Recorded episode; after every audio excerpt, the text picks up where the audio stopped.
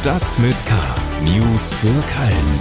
Der tägliche Podcast des Kölner Stadtanzeiger mit Annika Müller. Hallo zusammen und herzlich willkommen zu Stadt mit K. Hier gibt's jetzt wieder unseren Nachrichtenüberblick aus, über und für Köln. Und das sind unsere Themen für den 7. Dezember. Bundesgerichtshof bestätigt Urteil. Der Kölner Ex-Politiker Hans-Josef Behner muss ins Gefängnis.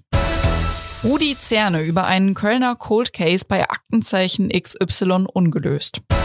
Und Jeck und verrückt soll es sein, ZDF-Magazin Royal-Autoren haben einen eigenen Podcast gestartet. Schlagzeilen. Die frühere NRW-Staatssekretärin Marion Gierden-Jülich hat die unabhängige Aufarbeitungskommission im Erzbistum Köln verlassen. Damit ist sie nach dem Kölner Staatsrechtler Stefan Rixen schon das zweite vom Land NRW benannte Mitglied, das das Gremium verlassen hat. Mit dem Ausscheiden der beiden vom Land entsandten Vertreter sei die unabhängige Aufarbeitungskommission bis auf weiteres nicht mehr arbeitsfähig, das sagte Rixen dem Kölner Stadtanzeiger. Das städtische Gesundheitsamt empfiehlt eine Impfung gegen das Influenza-Virus. In der aktuellen Saison seien dem Gesundheitsamt bisher insgesamt 740 Influenza-Fälle gemeldet. Das sei eine erhebliche Zunahme im Vergleich zu den Vorjahren, in denen die Zahlen pandemiebedingt niedrig blieben. Der Köln-Bonner Flughafen versucht mit einem neuen Angebot, die Passagierströme gezielter steuern zu können. Das soll ein Chaos wie in den Sommerferien verhindern, als es stundenlange Wartezeiten vor der Sicherheitskontrolle gab. Cologne Gateway heißt der neue Service. Kunden können damit ab 72 Stunden vor ihrem Abflug online auf der Homepage des Flughafens unter der Rubrik Flüge ein festes Zeitfenster für die Sicherheitskontrolle reservieren.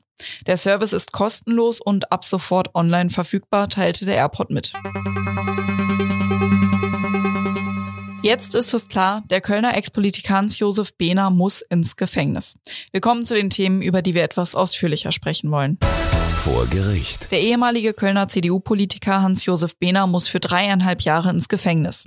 Der Bundesgerichtshof hat jetzt das Urteil des Landgerichts bestätigt und damit Behners Revision abgeschmettert.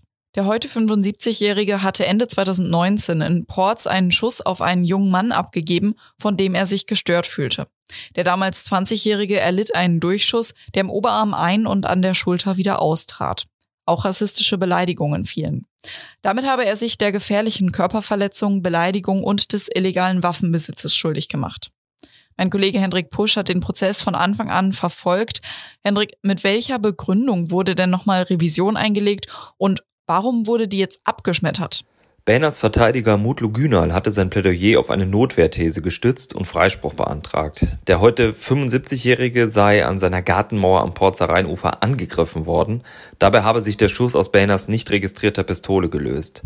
Verteidiger Günal behauptete, dass sich der Beschossene und dessen Freunde bei deren Zeugenaussagen abgesprochen hätten. Diese hätten etwa die rassistischen Beleidigungen Bähners erst viel später erwähnt. Die Überprüfung des Urteils hat keinen durchgreifenden Rechtsfehler zum Nachteil des Angeklagten ergeben, urteilte nun aber der Bundesgerichtshof. Verteidiger Günal nannte das auf Anfrage eine unerträgliche und ungerechte Entscheidung. Die ganze Justiz sei auf plumpe Lügengeschichten hereingefallen. Aber wie genau geht es denn jetzt weiter? Bähner bekommt nun eine Ladung zum Haftantritt. Der Senior kommt dann, da er auf freiem Fuß ist, aller Voraussicht nach in den offenen Vollzug der JVA Remscheid. Auf dem Haftgelände könnte sich Bähner dann frei bewegen, auch sind bis zu 20 Freistunden pro Woche außerhalb des Gefängnisses möglich. Sogar mehr sollte der 75-Jährige noch einmal einen Job annehmen. Vielen Dank, Hendrik Pusch. Mehr Infos dazu gibt's auf ksta.de und über den Link in den Shownotes. Kriminalität. Für die Mordkommission der Polizei ist die ZDF-Sendung Aktenzeichen XY ungelöst oft die letzte Chance, noch einmal Bewegung in festgefahrene Ermittlungen zu bringen.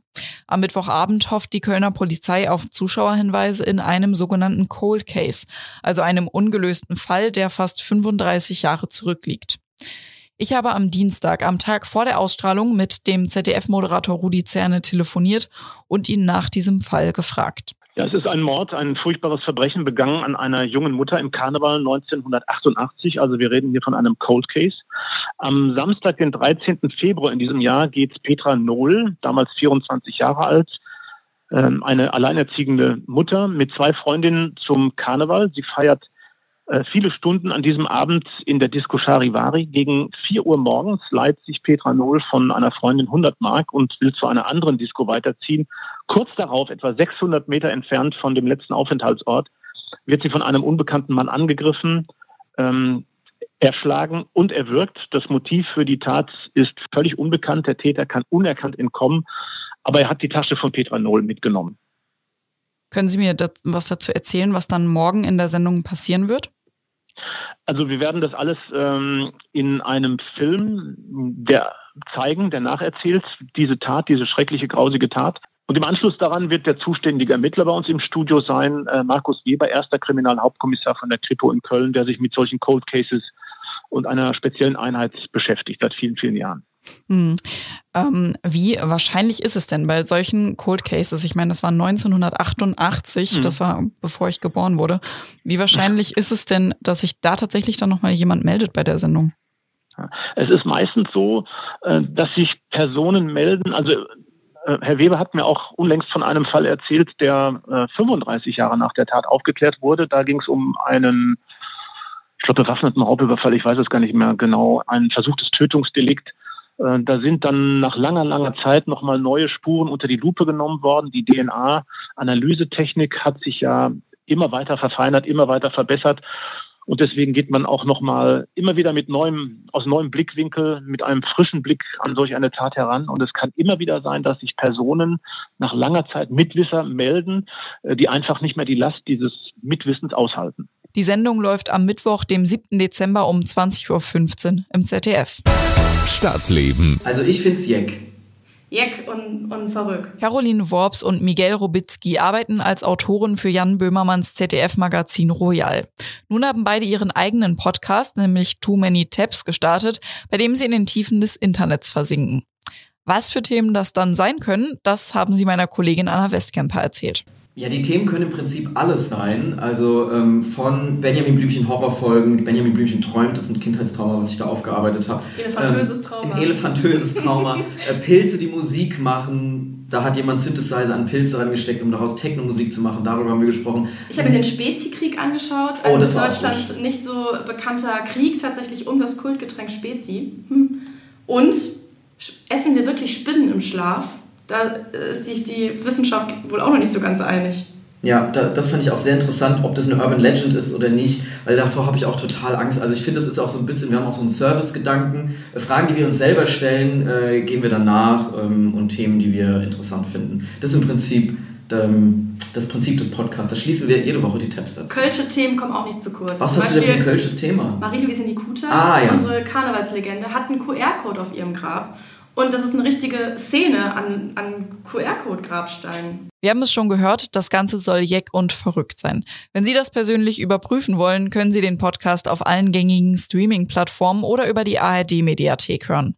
Und wenn Sie darüber hinaus noch Podcast-Inspirationen zum Autofahren, Bahnfahren, Bügeln oder was auch immer suchen, dann hören Sie doch mal in einen der anderen Podcasts des Kölner Stadtanzeiger rein.